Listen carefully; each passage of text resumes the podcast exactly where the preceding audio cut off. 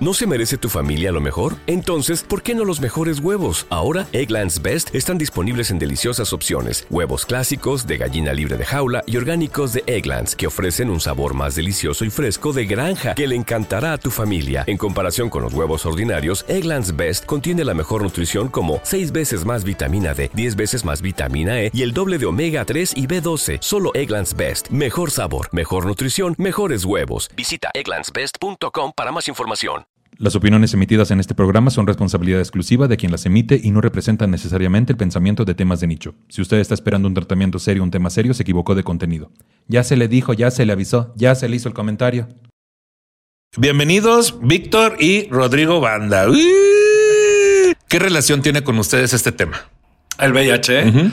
Pues básicamente, Pues es como vivimos. pues ¿no? está dentro de mí, ¿no? Constantemente y todo el tiempo. Ay, Todo el mira, tiempo. qué Todo el presumida de que tiempo. tienes algo dentro de ti cada rato. Más si hay gente que con toda la, el- no sé si es cinismo, con toda la audacia del mundo te dice, oye, pero pues como, ¿por qué les tenemos que pagar el medicamento? Uno, yo pago impuestos, ¿no? Entonces tengo tanto derecho a recibir ese medicamento.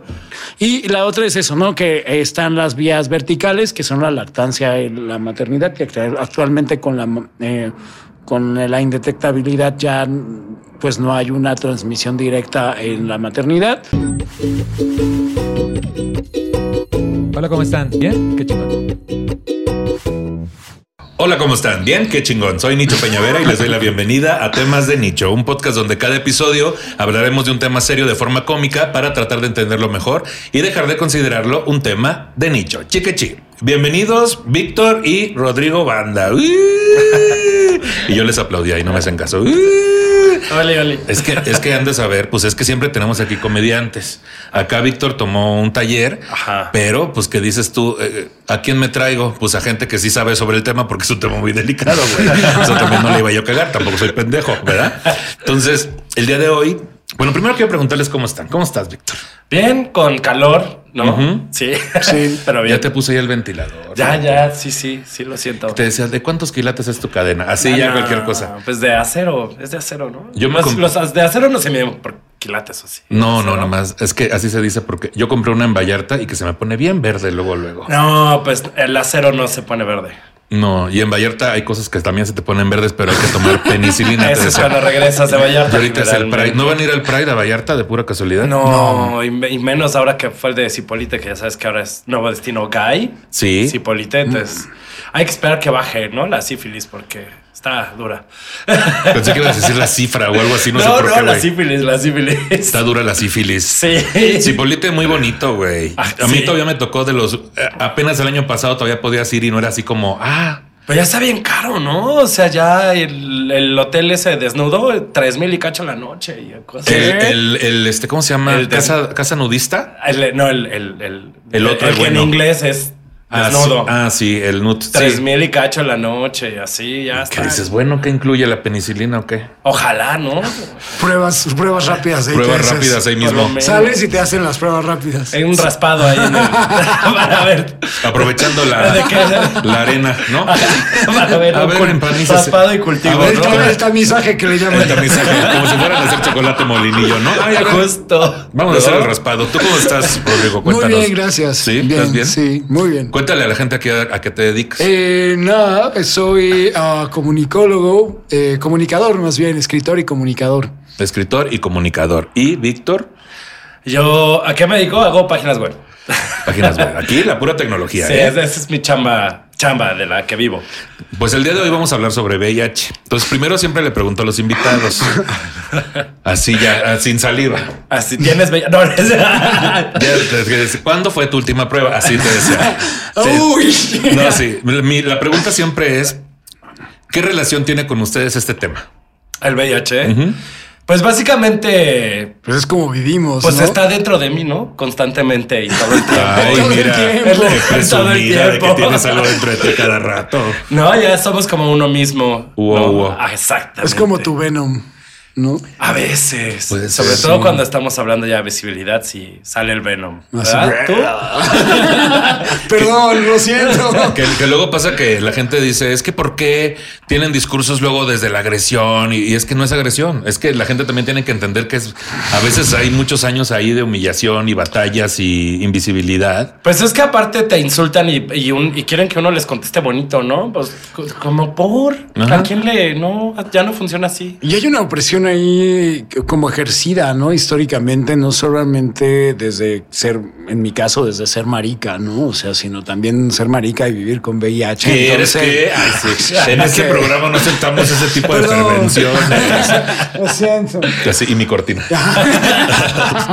Sí, o sea, Kahlo aquí. de- desde ahí es una, digamos que es una doble discriminación, por así decir. Pues sí, yo creo que sí te oprime como doblemente, ¿no? O sea, sí como que, como que se encaja un poquito ahí el diente como y es como algo que de pronto, por- porque justo, o sea, yo, yo creo que cuando estamos enojadas y, y estamos rabiosas por las cosas que, que suceden, que, que atraviesan a nuestras poblaciones, sí, justo como que, el- que, como que el lugar común es decir, ay, es que últimamente andas como muy pedero, ¿no? O últimamente andas como muy eh, revoltosa, ¿no? Y de repente dices, claro, pues si te oprimiera lo mismo que a mí, seguramente también lo estarías armando de pedo, ¿no? andarías peor, güey, No, ¿no? entonces, o sea, si en lugar de un frasco de, de- de medicamentos te dicen que te esperes cinco días y en lugar de los tres que te tienen que dar te dan uno, si te hacen ir a dar vueltas a una clínica, ¿no?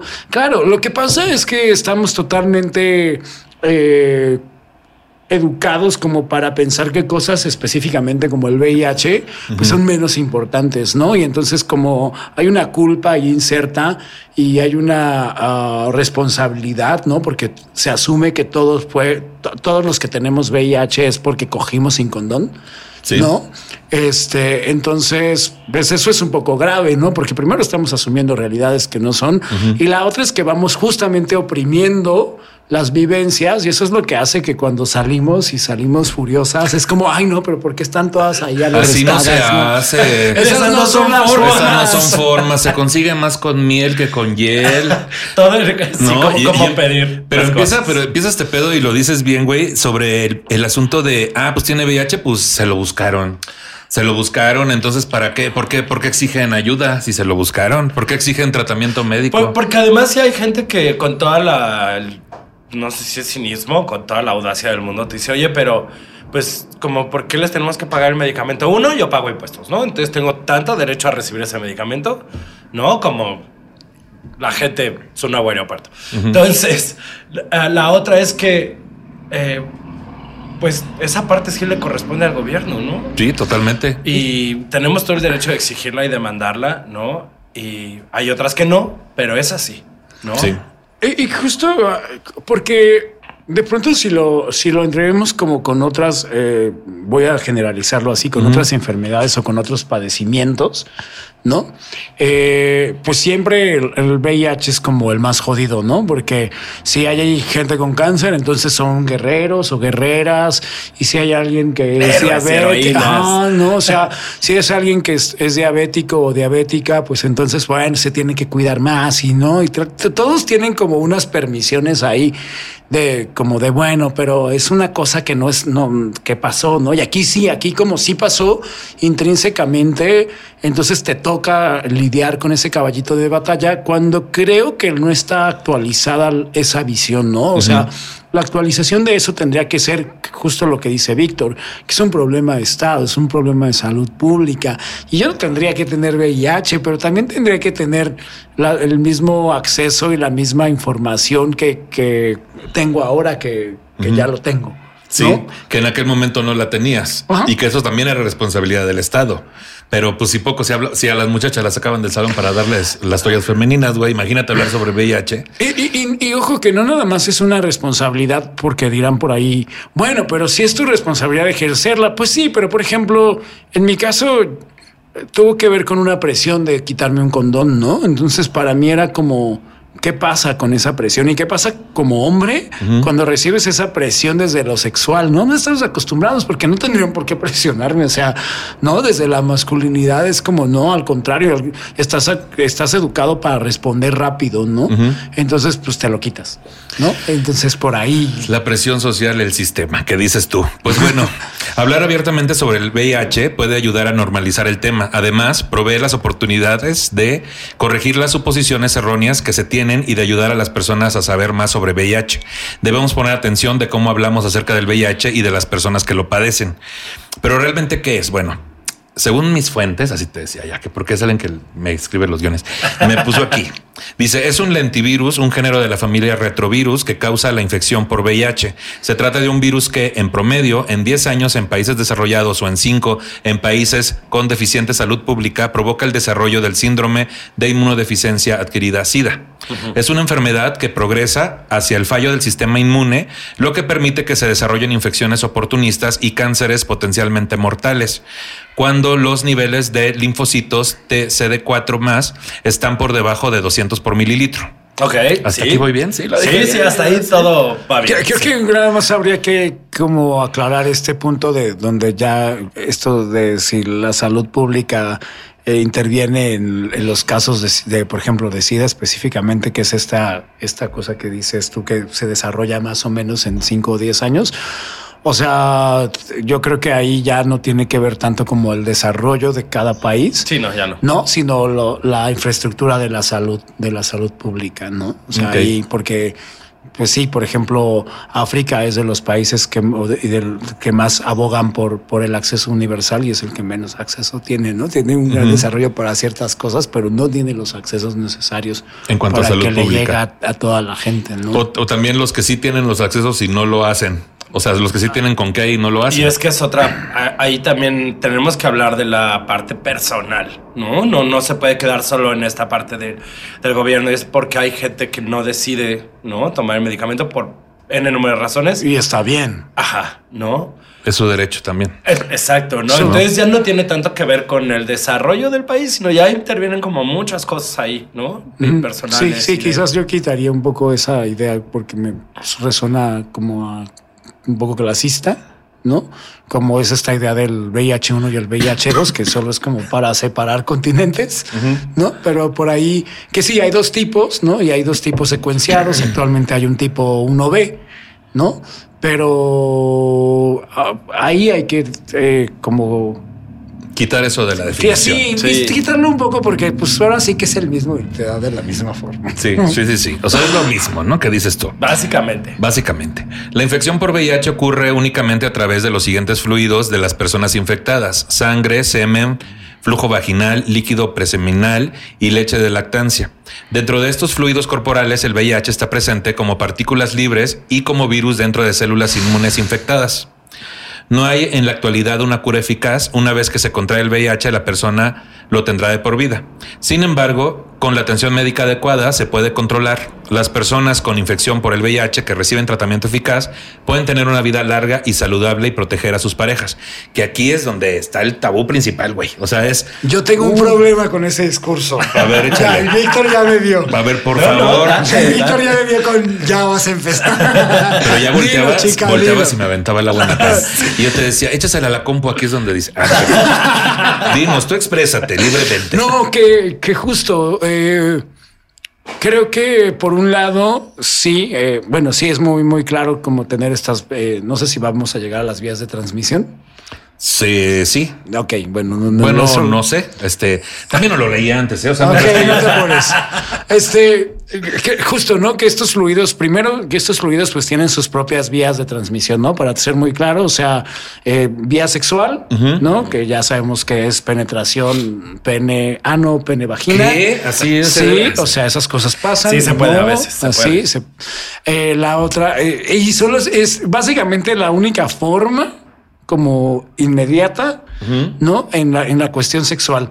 Hay, sí se considera un riesgo mínimo el sexo oral, pero es mínimo y tendría que haber condiciones como muy específicas, básicamente que alguien tuviera, le, le acabaran de hacer la circuncisión y el otro tuviera una extracción molar, ¿no? En la boca, así. O sea, O sea, tendríamos así que... de específico. Sí, pues Sí, sí, así Sí, de fuerte. A ver, si usted le acaban de sacar un diente y su güey le dice chúpamela, pero le acaban de hacer la circuncisión, no lo haga. O sea, lo que recomiendan es nieve de limón, no andar chupándose la No, hecho, pero ¿no? Porque hay, hay heridas en ambos lugares. De hecho, de hecho, te recomiendan ni siquiera tomar con popote, menos chupársela a alguien. ¿no? Sí, o sea, tener, o sea, me explico, o sea, tendría que ser así de ridículo Sí. como para que realmente sucediera una, una transmisión por, por el Sexo sexo oral.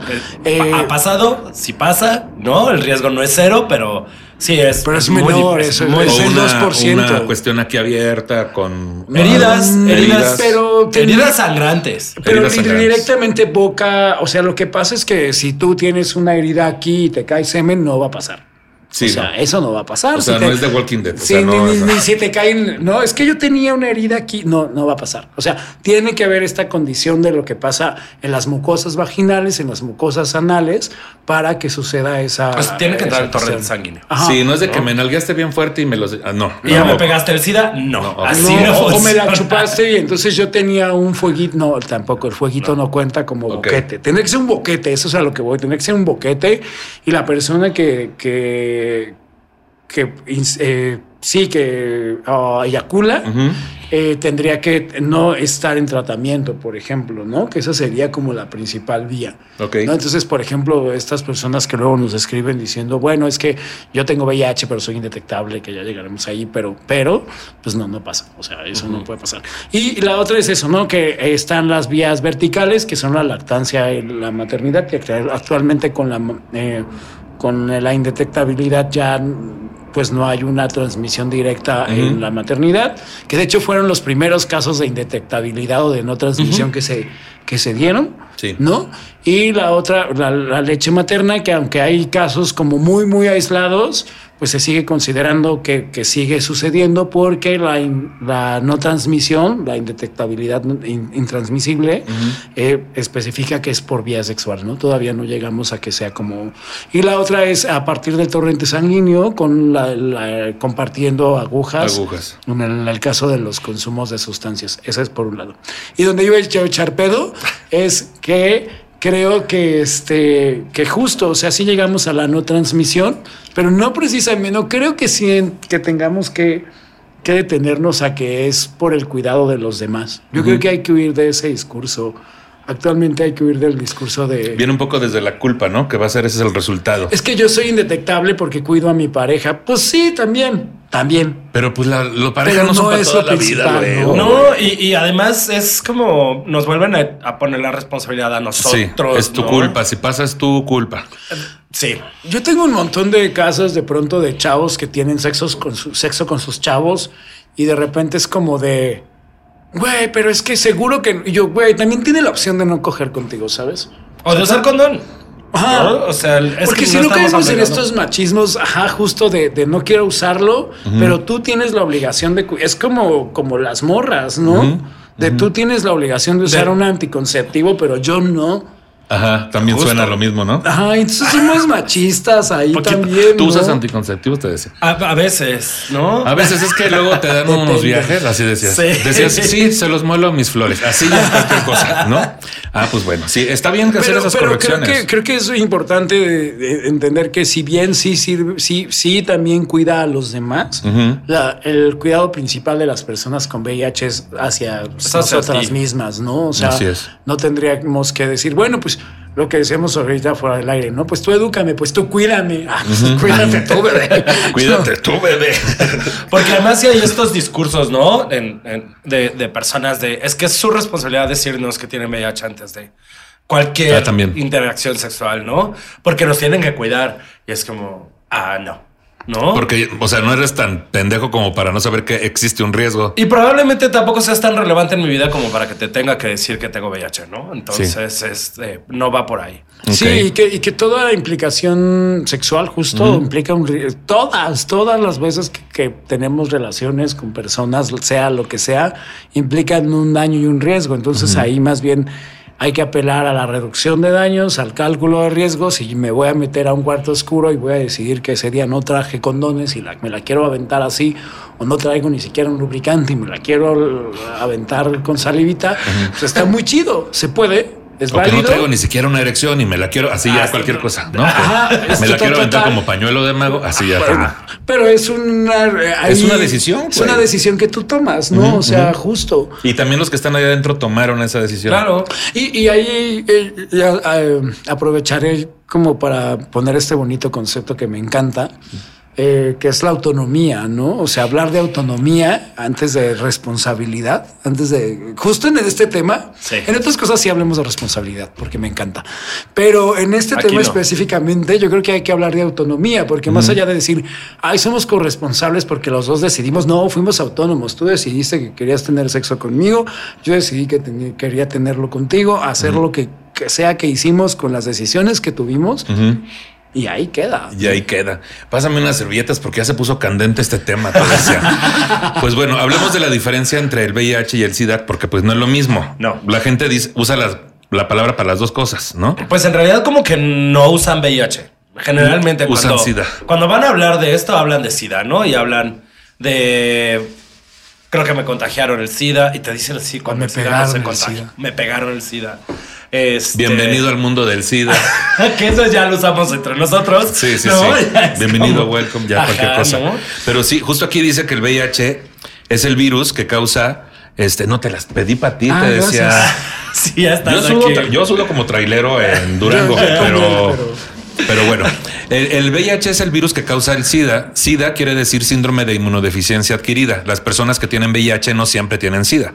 Para que alguien con VIH desarrolle el SIDA, generalmente se tarda 10 años si no recibe tratamiento. El tratamiento hace que el daño que causa el virus sea más lento y puede ayudar a que las personas se mantengan sanas durante muchos años. Pues es que básicamente el, el asunto está así, ¿no? Entra el virus al cuerpo, se empieza, se, se mete en tus células, ¿no? Y empieza a copiarse en las células blancas, bueno, las que te defienden. Y entonces empieza como a reemplazar las células que te ayudan por enemigos, ¿no? Pausas. Y el problema es que enfermedades que normalmente sí te puedes defender de ellas, pues ya no tienes... ¿Con qué? Exactamente, ¿no? Y ahí es cuando empieza el problema. Cuando ya las copias del virus son más que tus CD4, CD8, todas las células que, te defienden, que tus defensas, es cuando podemos hablar de, SIDA, ¿no? Que, actualmente creo que también eh, hay que especificar un poco, si bien el SIDA sigue sirviendo como para ah, nombrar este cuadro clínico, yo lo nombraría como un cuadro clínico, ¿por qué? Porque es reversible. ¿No? O sea, hay que entender que el SIDA es reversible. Y justamente ahí, eh, en la información que tienes, eh, también justo no siempre tienen que pasar 10 años. Hay gente que pasan, o sea, sí, puedes durar hasta 10 años o más con VIH, ¿no? Hay gente de la primera ola de, de VIH en México que duró 13, 14 años sin medicamentos en lo que les daban algo, ¿no? Y cómo lo hicieron, no sé. No, o sea, sí hay una resistencia ahí del cuerpo muy cabrona, pero también hay gente que no, ¿no? Hay gente que incluso eh, decide no tomar el medicamento o ni siquiera lo sabe, ¿no? no, no ha llegado al diagnóstico o tiene el diagnóstico pero le da miedo tomar el seguimiento y entonces, ¿no? O abandonan el tratamiento y entonces llegan a estas fases por eh, condiciones específicas de sus, de sus cuerpos eh, muy rápido a veces como a, a, las fases clínicas de SIDA, ¿no? Y actualmente pues eso tiene que ver con eso, ¿no? Con la falta de diagnósticos oportunos y las pruebas. Y es que, o sea, parece mentira, pues, ¿no? Y no, no. Más bien parecería chiste, pero es anécdota. Mucha gente de verdad se entera porque trae algún otro problema de salud y van al médico. Y ahí se enteran. Y ahí se enteran que hace 6, 7, 8, 9, 10 años que no se hacían una prueba de VIH. Sí. Tienen llegan con SIDA, ¿no? Como dice Rodrigo, es reversible ahora, los medicamentos son muy buenos, son fuertes, rápidos y son eficaces y sí es reversible. A- de SIDA a un estado de no SIDA. Vaya, Sí, hay una persona que ya está-. Indetectable Sí, también. o sea, eh, de una persona yo he escuchado también y lo he visto, güey, eh, pero son cosas que la gente no conocemos a veces. Que una persona que ya está en fase SIDA también es reversible Sí, y sí. puede regresar a VIH y luego ser no Indetectable. no- indetectable también. Yo creo que mi teoría de esa resistencia es que pues comer tacos afuera del metro, que yo creo que eso ayuda, ¿no? O sea, ya somos como medios. Se dice este, mucho eso, pero ya debería alguien hacer un estudio, ¿no? Ya Sobre- deberían de hacer un algo estudio. serio. Sobre todo sobre los de chicharrón prensado. Yo estoy casi seguro que ahí está, güey. Yo siempre pido chicharrón prensado. Yo no, no sé qué te dé más defensa, si eso o la moronga. La moronga. sí, Mi la abuelito me dijo, come moronga, mijito. Come moronga para que andes, Eh, mira. eh, Mira, Y mira, aquí estamos, ¿no? Aquí estamos, bien morongones. Pues eso, morongones. Bueno, ¿cuáles son las fases del VIH? Cuando las personas que tienen el VIH no reciben tratamiento, la infección generalmente pasa por tres fases de progresión, pero los medicamentos para el VIH pueden des- desacelerar o prevenir la progresión de la enfermedad. Con los avances en el tratamiento, la progresión a la fase 3 es menos común hoy en día de lo que era al principio. Entonces aquí habla de tres fases. Y la primera dice que es la infección aguda por el VIH. Las personas tienen una gran cantidad de VIH en la sangre, son muy contagiosas. Algunas personas tienen síntomas similares a los de la influenza. Esta es la respuesta natural del cuerpo a la infección, pero puede que algunas personas no se sientan enfermas inmediatamente. Solo se puede diagnosticar con las pruebas de antígenos y anticuerpos o con las pruebas de ácido nucleico o NAT. Ah, esas son como mucho más avanzadas y caras, pero sí. De hecho, justo ah, al principio, cuando recién recibes el regalo, ¿no? Vamos a poner. Es cuando. Ahí está, toma, toma mi virus. Ahí está mi sida. Sí. No. Este. Es cuando. Sí hay, sí hay cambios en tu cuerpo, ¿no? Porque tu cuerpo está luchando en ese momento. Yo, de hecho, me di cuenta que algo no estaba bien porque se me inflamaron los ganglios del cuello. Y fui a hacerme toda una batería de pruebas, entre ellas fue la del VIH y pues ya salió positivo, ¿no? Pero mi diagnóstico fue muy reciente a- con respecto a cuando había sido la transmisión, por la cantidad de copias que tenía y por la cantidad de CD4 que tenía, entonces actué como rápido, ¿no? Justo, pero no todos los cuerpos reaccionan violentamente a, a- a la infección del virus. ¿No? Sí, porque justo, por ejemplo, puede haber, a veces, hay, hay también hay un mito de que eh, justo eh, a veces esto sí nos puede, lo de las copias, el número Sí. de copias y de C4, sí podrían determinar, pero al mismo tiempo no, porque hay gente que entra a la transmisión entra- o entra a la infección, pues, y es muy aguda. Sí. No, es así súper, súper, súper aguda y fue muy reciente, ¿no? Eh, entonces ahí eh, también es esa cuestión, el- alguna vez yo recibía un caso que me decía, es que fui a hacerme la prueba, salí positivo desde marzo, era octubre, y, pero pues como no me ha pasado nada, pues yo creo que no es cierto. Y entonces yo le dije, es que Claro. tú lo que estás esperando es que te dé una infección. No, y entonces lo que le explicaba era justo esto que, que de lo que acabas de leer y lo que acaba de decir Víctor, este, que eh, estas, lo que pasa es que no es que el VIH venga con cosas, ¿no?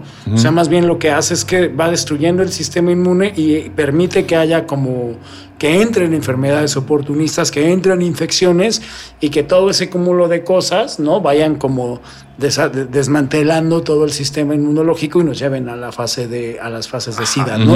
Hay que entender que hay gente que se sigue diagnosticando en fase de SIDA, que de hecho actualmente tenemos un repunte de casos de SIDA no solamente en México, sino en el mundo, que se veía venir desde que inició la pandemia de la COVID-19, que digamos va a sonar súper mal esto, pero digamos que era una, una acción completamente que se esperaba, ¿no? Porque pues los encierros permitieron, o más bien permitieron que no se hicieran el número de detecciones posibles y que todo lo que se había ganado en prevención, si bien el condón es el gran fracaso de la prevención primaria, pero todo lo que se había gan- ganado en prevención, pues se fue, se vino para abajo, ¿no? Entonces la gente siguió teniendo relaciones sexuales o, o contactos sexuales, sobre todo desde el encierro, y a eso me refiero no que tuvieran sexo a distancia encerrados, sino que se buscaron otras alternativas de tener sexo mucho más clandestino. Maldito Grinder. que- Pues, ya- pues que somos gays y no podemos estar. del que ya se tenía, ¿no? No, pero güey, independientemente de eso, también es un pedo de estuvimos en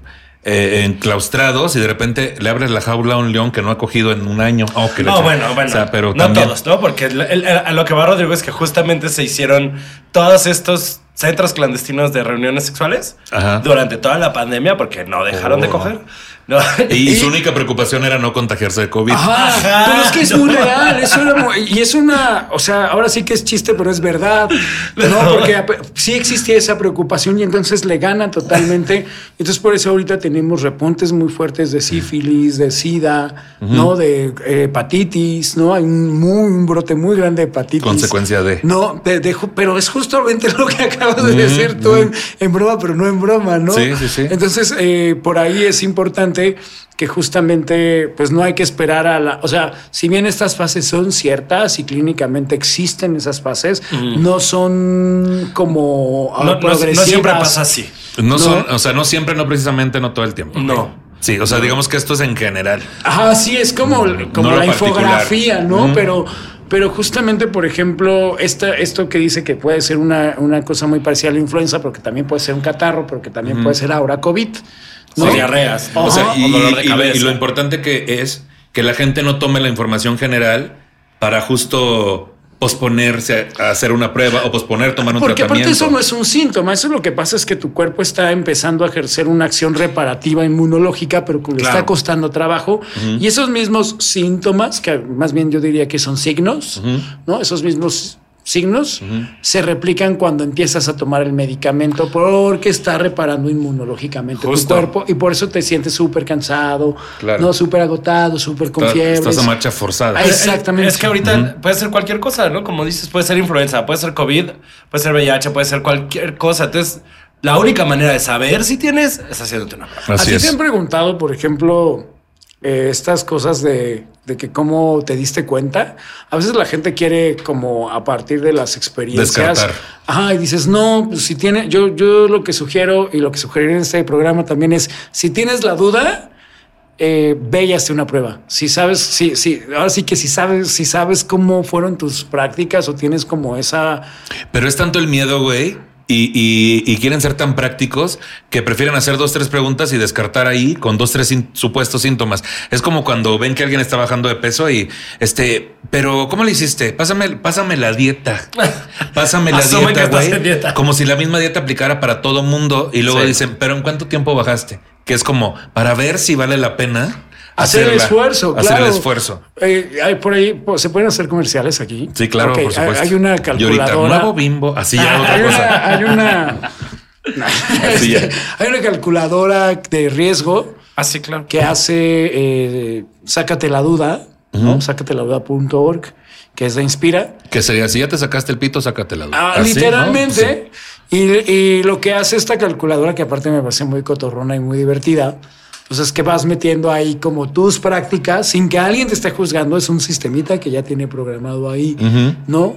Que te va- vas poniendo lo que hiciste, por si no se lo quieres contar a nadie, más. Y ahí te dice si hay riesgo, no hay riesgo. Y si hay riesgo, pues ve y hazte una prueba, ¿no? Ay, güey, yo cuando dijiste que era muy divertida, dije de repente te pone, ya te la pelaste. Ya te la jajaja". pelaste. Un sticker así de. así de ya te Una la botella con veneno. O, que, te pone la Bienvenido- niña, ¿no? bienvenido Pues- al mundo del SIDA. Sí, güey. O la, o la Sí. foto de la niña. Ah, pues chingas a tu madre. Así ya cualquier Pues chingo cosa. a mi madre. Ah, pues, ¿sabes qué, amiga? Ah, pues chingo a mi madre. Chingo a mi madre. Bueno, eso hablando de la fase 1. Hablando de la fase 2, que es la infección crónica por el VIH, también se llama fase de infección asintomática o latencia clínica. Durante esta fase, el virus sigue estando activo, pero se reproduce a niveles muy bajos. Durante esta fase, las personas podrían no presentar ningún síntoma ni sentirse enfermas. La fase puede durar una década o más, o menos también, si no se toman medicamentos para el VIH, pero en algunas personas la progresión puede ser más rápida. Durante la fase de infección crónica se puede transmitir el VIH. Al final de esta fase, aumenta la cantidad del VIH en la sangre y se reduce el recuento de células CD4. A medida que van aumentando los niveles de virus en el cuerpo y la infección va progresando a la fase 3, las personas pueden presentar síntomas. Las personas que toman los medicamentos para el VIH según las indicaciones podrían no llegar nunca a la fase 3. Que aquí, pues sigue siendo el asunto, es la previa a la fase de SIDA. Pues básicamente está preparando un motín en tu cuerpo, ¿no? que dicen, ya está, es como este, que, que ya ves que estás en Instagram, ¿no? Viendo ahí, este, güeyes en calzones. No, porque eso es lo que, no sé, pero por ejemplo. A Instagram, sí, ¿a qué más? Estás en Instagram ahí, ¿no? Y que, ay, voy a hacer un brinco hacia atrás, pero realmente nada más quiere que se le vea el pulto papaloteando, ¿no? Pero ahí estás en Instagram, ¿no?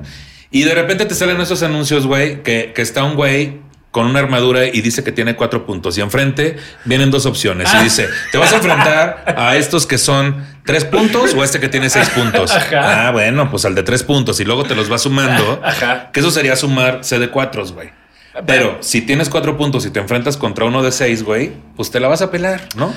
Y, O sea, y- y el virus funciona igual, va acumulando, va juntando más. va juntando y más soldaditos. Más aliados, ¿no? Y pues sí, en cualquier momento te, da, te dan este golpe de estado. Sí, Sí. porque lo que hace es replicarse y, y ir destruyendo, ¿no? O sea, es ese sentido, ¿no? Como lo que hace es como empezar a, a jalar A justamente. reclutar. Sí. A Pues es que más que a- a- a- Esto cada vez suena a- más a- político, pero sí es político. Son, son, son como los güeyes que andan de morena por todas las colonias, ¿no? Sí. Y oye, que es ilegal, no, pues, no importa. ¿Qué tal? ¿Para qué cogen sin? A ver, señora. ¿No? O sea, así andan reclutando, güey, y van Sí, convirtiendo sí. otras células, por así decirlo. Es correcto. Bueno, Sí. Ahora hablemos de la fase 3, que es el síndrome de inmunodeficiencia adquirida SIDA. El síndrome de inmunodeficiencia adquirida, que yo estoy muy sorprendido de que está bien esdrújula esta palabra y estoy pudiendo bien cabrón. El síndrome de inmunodeficiencia adquirida es la fase más grave de la infección por el VIH. Las personas con SIDA tienen el sistema inmunitario dañado y comienzan a tener una cantidad cada vez mayor de enfermedades graves, las cuales se llaman infecciones oportunistas. Las personas reciben el diagnóstico de SIDA cuando sus recuentos de células CD4 caen por debajo de 200 células eh, sobre mililitros, supongo, Ajá. o cuando comienzan a presentar ciertas infecciones oportunistas. Las personas con SIDA pueden tener niveles de carga viral elevados y ser muy contagiosas. Sin tratamiento, las personas con SIDA sobreviven aproximadamente tres años por lo general.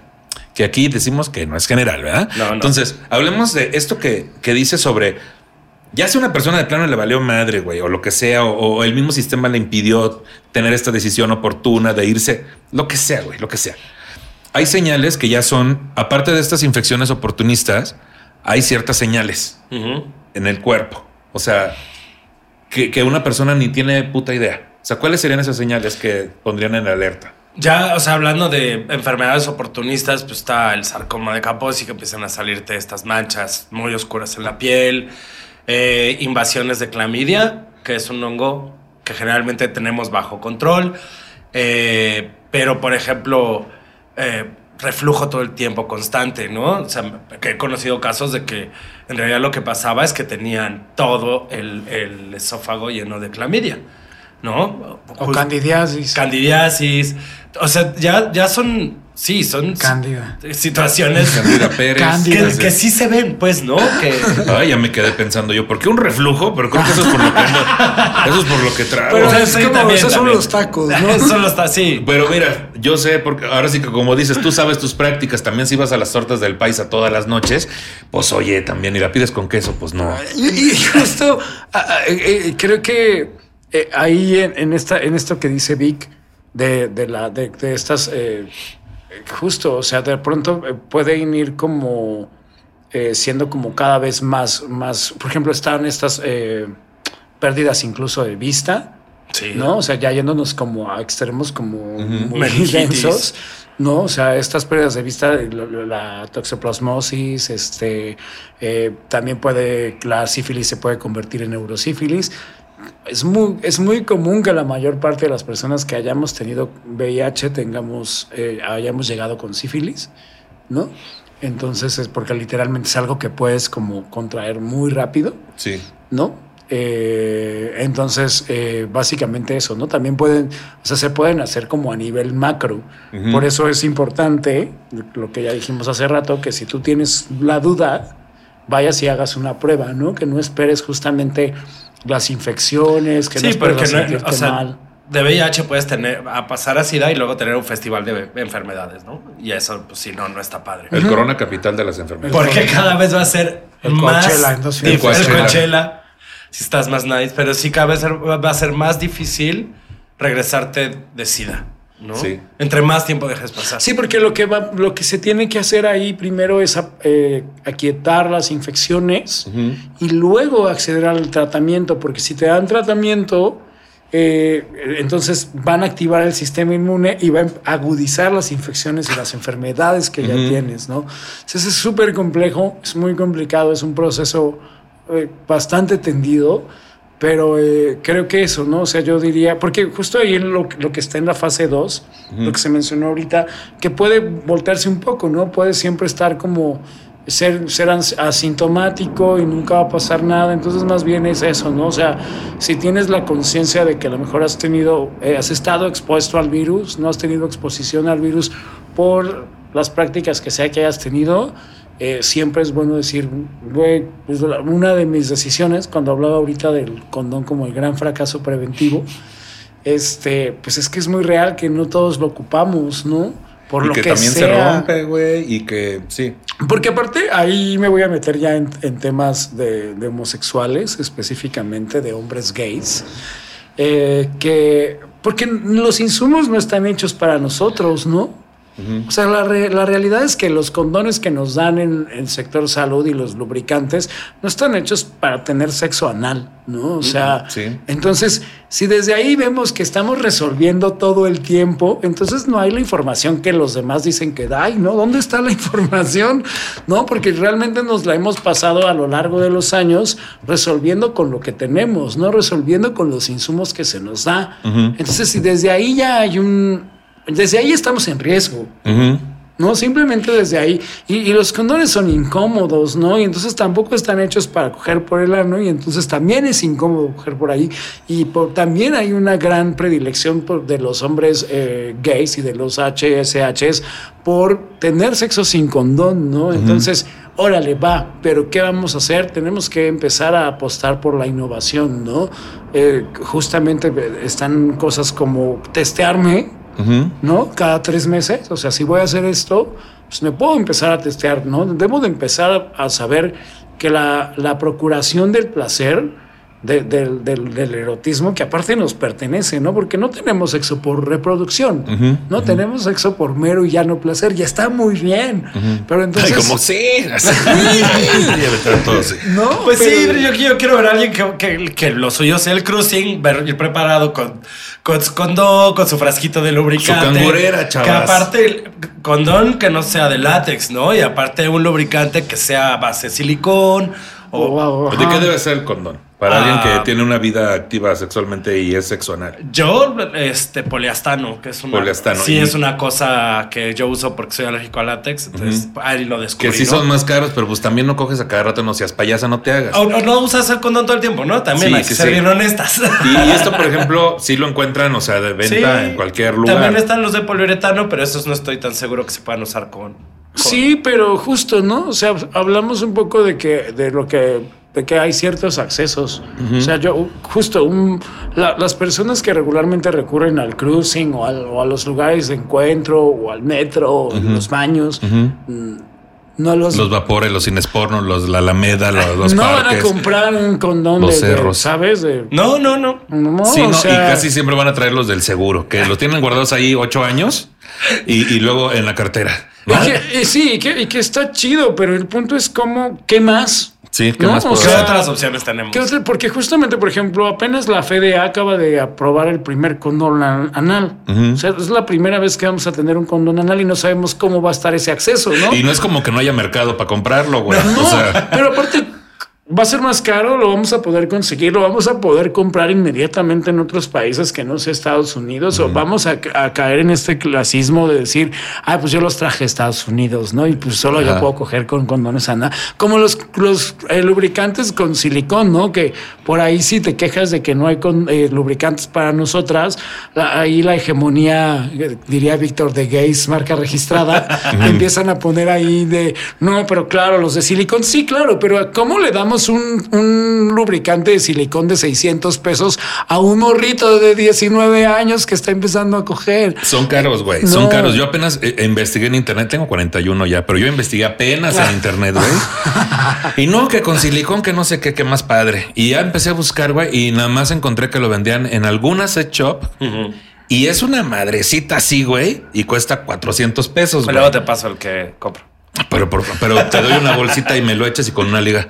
Este, no, sí, güey. O sea, son muy caros. Pero, y tampoco estaba la información, porque repito, tengo 41 años, güey, y hasta ahora sé que es mejor un no nos hablan de eso. ¿no? No nos hablan de todas esas cosas. Y bueno, Sí. si, si, no, si hemos estado apañándonosla todo el tiempo, o sea, ¿dónde está esta onda entonces de, de- de hacernos responsables como a huevo? No, o sea, es como no, ¿por qué? ¿Por qué si, si de todas formas siempre hemos estado expuestas o expuestos como a estas prácticas?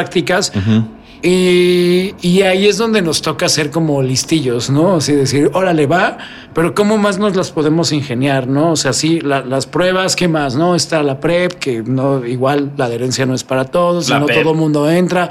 Está la PEP, ¿no? Que es como para cuando tuviste ahora sí que una exposición y en 48 horas, máximo Sí. 48 horas tienes como para hacer eso. 72 máximo. 72. Entonces, Que- Ahora- que, que es, es bien importante, perdón que te interrumpa, güey, pero dale, también es algo que la gente no conoce. O sea, yo hasta que tuve un evento en el cual me sentí totalmente expuesto, Sentí investigué. evento y sentí algo Así, así. hasta que tuve un evento, así que, que fue como el festival VIH latino de las enfermedades.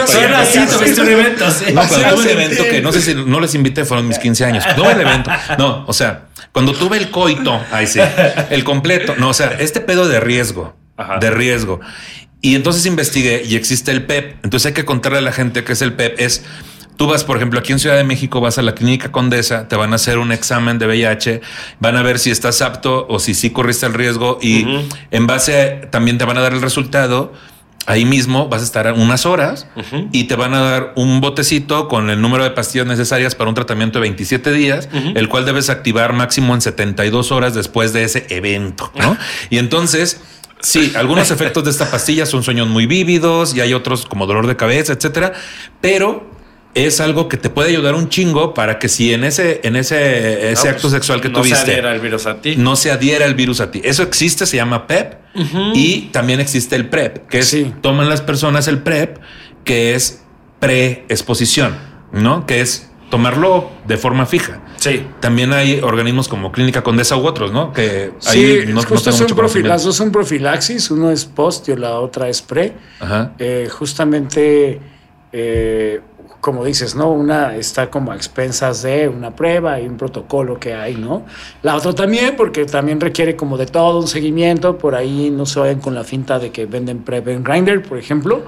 Entonces no es cierto, ¿no? No, no. O sea, no puedes como acceder a eso así. Ahí te van a dar un frasco de desenfrioles, Sí, literalmente.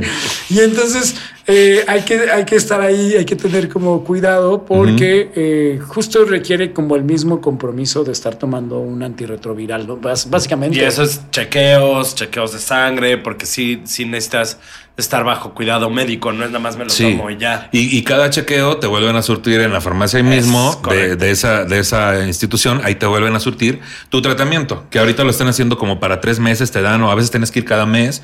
Pero hay un seguimiento y también hay una entrevista previa y una prueba previa para ver si aplicas. Y también no es algo que tenga adherencia para todo mundo. Exacto, no todo el mundo como que puede, eh, porque aparte hay poblaciones clave, ¿no? O sea, hay que entender que aunque el VIH nos puede dar a todos o a todas, y todas y todos estamos expuestos o expuestas a, a eso, este, ah, hay poblaciones clave que somos los hombres gays, Ujú. los hombres que tienen sexo con otros hombres que son hombres bisexuales o hombres que no se identifican ni como bisexuales Ni como ni gays. como gays y hay que respetarlos porque así es la cosa, pueden Sí. tener sexo y no es como, ay no, pero eso es muy gay, ¿no? Entonces, no, hay que quitar todo. Como es muy gay tener sexo con otros hombres. A veces depende de, de cómo es el sexo. ¿no? De, Ah, cómo sea el depende. sexo. Pero Sí, si ¿Qué tan traes- afectivo si nos ponemos Puede sombrero haber los- sexo entre hombres muy heterosexual, supongo. Pero si es arriba de un caballo y traemos sombrero, no tanto. No, ¿no? Ah, no, no. Ah, bueno, A menos sí. que vayas de lado. Ay, si vas como escaramuza, Sí, no ah, cuenta. Sí, no, sí, sí. chava, ahí sí ya. No, chava, también es Eso que no. sí es muy gay. No te pongas de lado. Depende qué tan rapidito sea. Qué tan rapidito sea. Sí, si sí. te tomaste la mano al terminar. Ajá. No, si te pues, miraste sí. a los ojos, ya ahí hay un problema, y hay un problema. No, entonces, eso, mujeres trans, ¿no? Trabajadores y trabajadoras sexuales, eh, usuarios, usuarias de drogas y sustancias, ¿no? Son como principalmente, pero nos puede dar. Y, y PrEP, específicamente, sí va como dirigido a estas poblaciones, ¿no? Sí es Claro. completamente como eh, hecho o diseñado para que estas poblaciones, por sus prácticas y por la calidad y, y- y cualidades de vida, puedan acceder a, él- a ello. Eh, y justo, ¿no? Está Condesa, está IMSS, está Fundación México Vivo. Sí, y de hecho ya es un programa, ya no es, ya no es protocolo, ya es un programa en Condesa, ¿no? Y pues es bien fácil si, si eres hombre gay, homosexual y te gusta que te dejen como pingüino marinela así de relleno. Eres la persona y por arriba en la espalda sí también. Y en la espalda sí.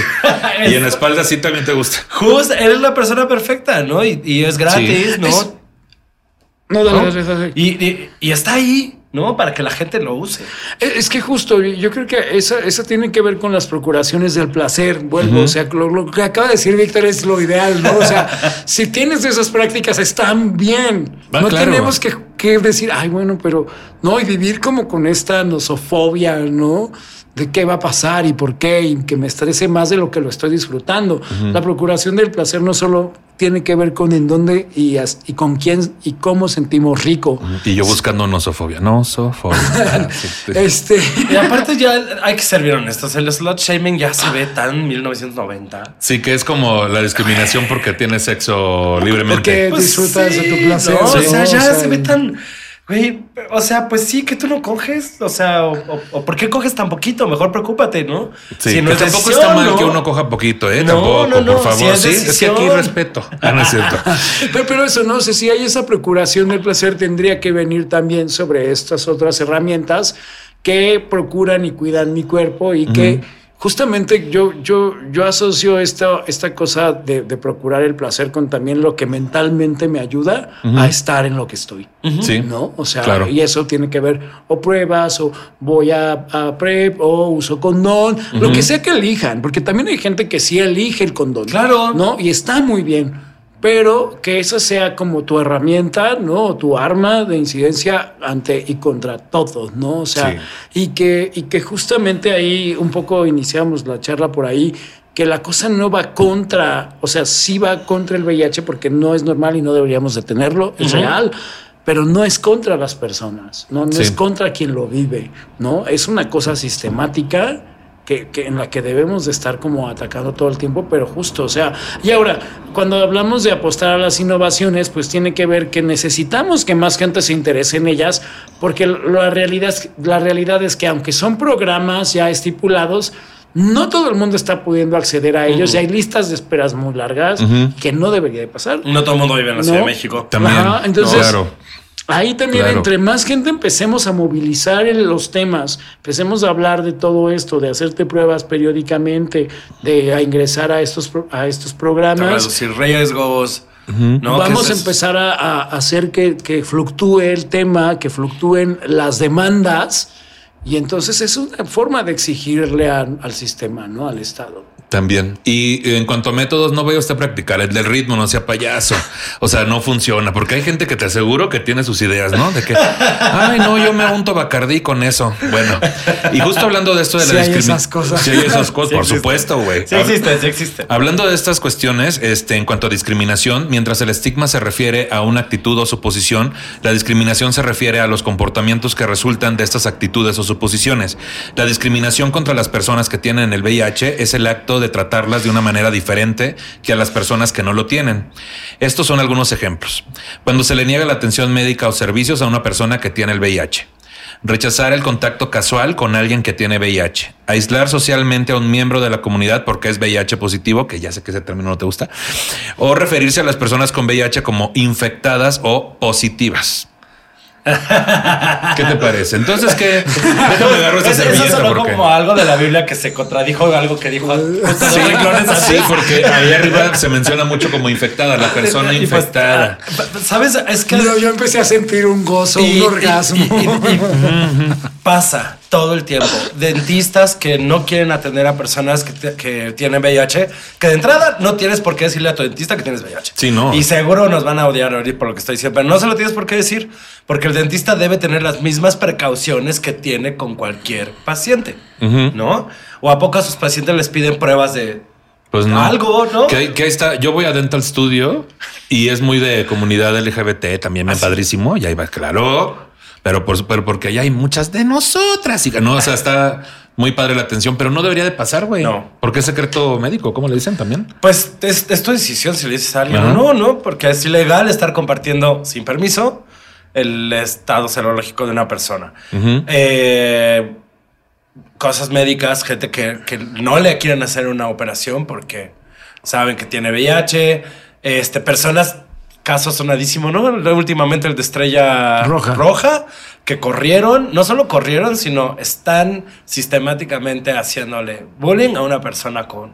con Sí, acosando a una acosando persona Wow. a una persona que tiene VIH y la corrieron por eso, la apartaron en la oficina, la hicieron a un lado, la terminaron corriendo y ahora le, le mandan mensajes de audio burlándose, molestándolo, acosándolo. Ujú. Eso es, eso es a lo que nos enfrentamos a veces. ¿no? Porque seguimos Sí. creyendo que la realidad es que somos eh, personas de riesgo, ¿no? Por eso ahorita al principio apuntaba que yo no me tenía que cuidar para cuidar a alguien, porque eso sigue significando que yo soy un riesgo, que yo soy peligroso para ti, ¿no? Entonces que si tú quieres tener sexo conmigo, si tú quieres ser mi pareja y queremos empezar a tener relaciones sexuales, ¿Me sin estás preguntando a mí? Ah, sí, porque Sí, este o ya sea, se puso. Rodrigo puede ser peligroso, pero de otras No, formas. ya, ya lo vi, sí, sí, yo ya siento un peligro. Yo por eso, mira, ya me estoy. Pásame otra servilleta. Y luego. Pero, pero eso, ¿no? O sea, que, que de repente hay una cuestión ahí donde, donde parece que somos eh, personas de riesgo, eh, personas a las que se nos tiene que seguir apartando, personas a las que se nos tiene que seguir fiscalizando. ¿no? ¿Qué, es, qué es esto que pasa con la pandemia? Ah, tiene, es que tiene COVID. Y de repente la reacción de muchos fue como, ay, ¿y por qué no se este, revisó a tiempo y estuvimos en el mismo lugar? Qué poca madre, güey, ¿no? O sea, y empieza esta discriminación a estas personas que digo, no me excluyo, güey. O sea, en esta cuestión del COVID, ¿no?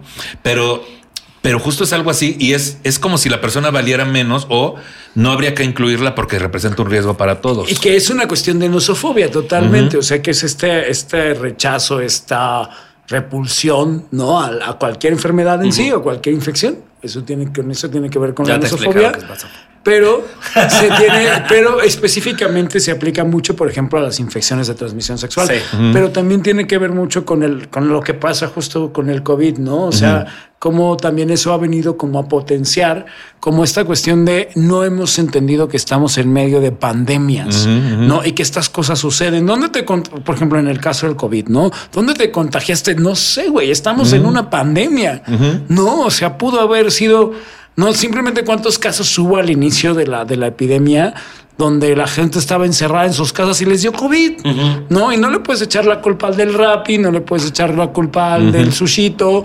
A O menos sea, que te hayas besado con él. Entonces sí, Sí, puede sí, ser que. puede ser. Pero que sí. siempre y cuando te acabes de hacer la circuncisión y él traiga una. No, hablamos de COVID, no. COVID. COVID, COVID, COVID. COVID. Sí, por eso.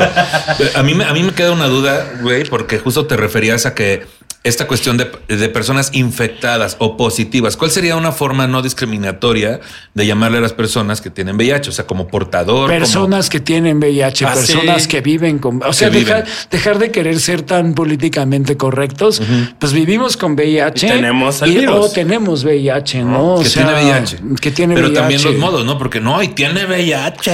O sea, pero todas estas Pero pendejadas. es más, más bonito que decir, y es cero positivo. No, No, que, ay, que- positivo. o, o, güey, y que somos súper. eh, eh, digo, hemos escuchado de todos y hay que decir las cosas como son. No, es que tiene el bicho. Tiene es que sidral. Y entonces es como. mm, Es que a los de Heartstoppers no, le da- no les da sidral. No les da sidral. No les da sidral. Pero, o sea, a ver, hay esta parte, ¿no? Perdón. Además, que es, es lo que nosotros vivimos cuando recibimos la noticia, más allá de además tener que estar recibiendo como, como toda, todo este hate, ¿no? De gente. Pero, güey, no es fácil cuando recibes la noticia, no es bonito. Ha de ser yo, yo no creo que haya una sola persona que reciba su resultado de ¡Yay! La logré. No pasa así, no es, no es, no, no. Y sí pasamos por un proceso complicado y sí nos pone triste al principio y vamos ganando fuerza, nos vamos empoderando, nos vamos reapropiando de todas estas cosas que nos han dicho. Y entonces sí, yo con todos los huevos enormes que tengo puedo decir que soy un huevito kinder, güey, ¿no? Entonces, eh, o, o que yo tengo sidral o que vivo en el mundo del SIDA. Y tienes la licencia. Yo compré, licencia yo compré los derechos cuando me.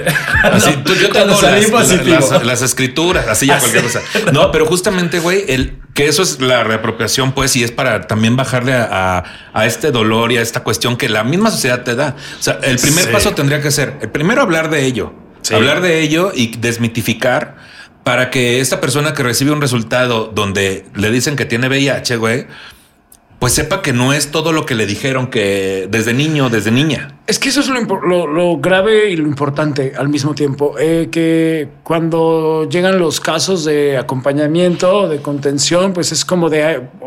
Un día hablaba con un vato y me decía: Es que tiene dos años que tomo el medicamento y cada que tomo el medicamento me suelto a llorar. Dos años, ¿no? O sea. Ah, y yo le decía, ¿has pensado en, en lo que piensas? ¿En de, terapia? De tu medicamento. O en- o en no, porque justo me decía que, te- que meditación, terapia no, que, que llevaba tiempo en terapia y que no estaba funcionando. Y yo le decía, ¿has pensado en lo que piensas del diagnóstico? O sea, de, de- de vivir con VIH, ¿qué es lo que piensas? ¿Qué es lo que piensas que significa el medicamento?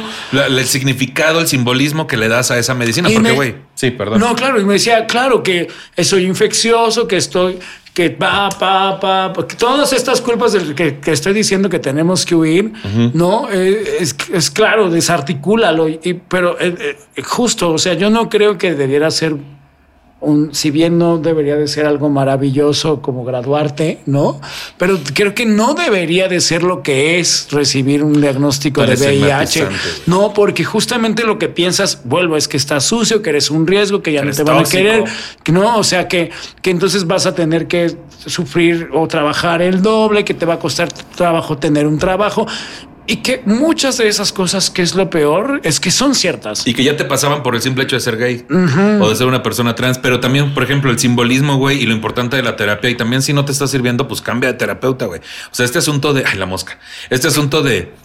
Yo, por ejemplo, ahora que empecé a tomar ansiolíticos hace tres meses, el simbolismo que yo le daba a la pastilla era ya vale madre, güey. O sea, después de cinco años de ansiedad, eh, ahora que voy a tomar medicamento, lo que sigue, voy a hacer Liz Taylor. O sea, eso es lo que yo pensé, güey. Me voy a empezar a, me van a subir la dosis, me van a cambiar a medicamento controlado, me voy a empezar a drogar, voy a tener fiestas en Hollywood, me voy a subir a. Eh, O sea, incluye joyas, bájalo. Sí, o sea, pero ya sabes, güey. O sea, todo lo que te han dicho, todos los mitos y los estigmas justo. sobre el tomar algo para la ansiedad o para la depresión o para la bipolaridad. Y entonces ese simbolismo en terapia te ayudan a deshacerlo y decir, no mames, güey, es una cuestión química, debes nivelarte, es una cuestión de salud, no es por obra del Espíritu Santo, güey, no es una cuestión por ahí, te va a ayudar. Y ahorita tres meses digo, puta, bendita pastilla, güey. Y luego no cargarle todo eso a la pastilla agradeciéndole a la pastilla. O sea, Y, que también ahora que decías de lo del terapeuta, también tiene que ver no solamente, o sea, no, no nada más eh, eh, medir la eficiencia de quienes nos atienden o de, o de quienes nos proveen eh, en cuestiones de salud, también tiene que ver que vivimos pensando que es normal pensar que es- somos esas personas, ¿no? Que estamos mal, que, que fuimos irresponsables, que Sí. no, o sea, un, un compañero muy cercano que de pronto me confió su diagnóstico y me decía, es que tú sabes cómo es mi familia, ¿no? Tú sabes cómo es esto y yo no puedo decepcionar. Y es de, no, a ver, no estás decepcionando a nadie. O sea, lo primero que tenemos que tirar al piso es que te estás decepcionando y es que les tienes que decir, o sea, espérate. Ajá, no, porque ¿cómo llegaste allá a, a la reunión familiar donde le estás diciendo que tienes VIH? ¿En qué momento, no? Hay que regresarnos para atrás tres temporadas, ¿no? Pues sí, porque justamente lo que, lo que son todas estas cosas de, de- de que es normal. O sea, porque aparte vivimos sistemáticamente violentados, ¿no? Ah, claro. No nada más como personas LGBT en general. Vivimos en un sistema abusivo y, y capitalista y no y, y patriarcal y machista y abusón y no y violento, donde se nos dice que incluso entre, entre hombres específicamente tenemos muchas cosas que pagar antes de ejercer nuestras masculinidades, ¿no? Entonces, como que tenemos que ser de cierta forma y tenemos que ser estoicos, resistentes. Y Estoicos. no, ya cuando estás así de marica con VIH, tal, tal, tal, con ansiedad neurodivergente, a la verga, ya- de provincia. Sí, No, síguele o sea, sumando. Ya suéltenme. Entonces, y justo ahí, un poco para rematar lo de las palabras, eh, pensando, por ejemplo, en personas positivas eh, o en personas VIH más, ¿no? Que se dice mucho, es que es VIH más, ¿no? Entonces hay que pensar que, o sea, yo por lo que me, me gusta desmantelarlo, es porque no soy mi diagnóstico. Sí, No, eres no- mucho más que tu No soy, diagnóstico. VIH no soy una persona VIH más, ¿no? O sea, suficiente tengo con ser El- millennial. La ¿no? raíz, la, Ser la raíz es. VIH y es más cosas, ¿no? A eso suena un poquito. VIH más. Sí, VIH más. O a VH1. O, Ah, ajá, es esa, o, o a VHS. O a. VHS, ya, Pues sí, es justo como tratan de, de volverlo más, han buscado tanto como volverlo más amable, pues so- es que con no- todas estas cosas que Justo, No nos pero, quedan. pero es que el punto es que también dejemos, o sea, porque son dos cosas.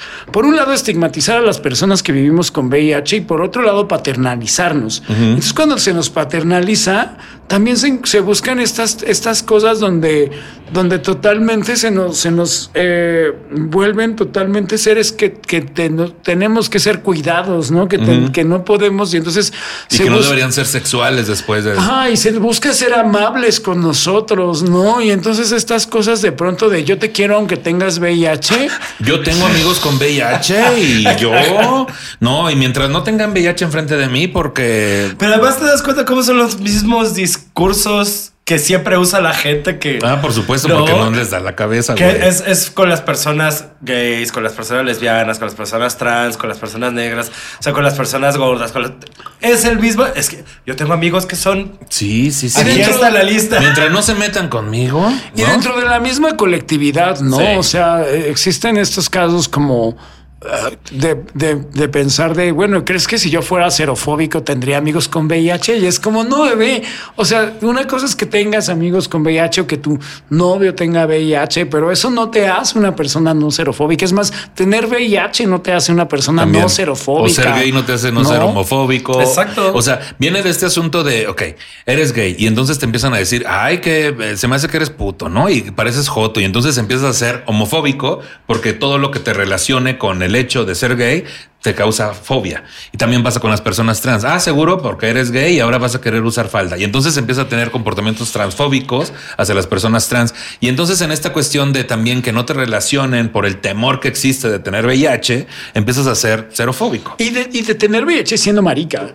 No, o sea, porque de pronto también eso es muy específico, porque, Sí. porque no veo lesbianas diciéndose entre ellas, ay, no, pero es que no, no, aquí hay una fiscalización totalmente y, y que viene como de una mala comunicación siempre, ¿no? Como siempre, como desde el inicio de la epidemia se dijo y se apuntó siempre gracias a los, a los gobiernos y a los estados que las poblaciones que más estaban expensas a- a- o expuestas al VIH eran las, las, las poblaciones de hombres gay específicamente. Pues se le llamó cáncer gay. No, o Cáncer sea, gay se le llamó en los no, 80, así de sí.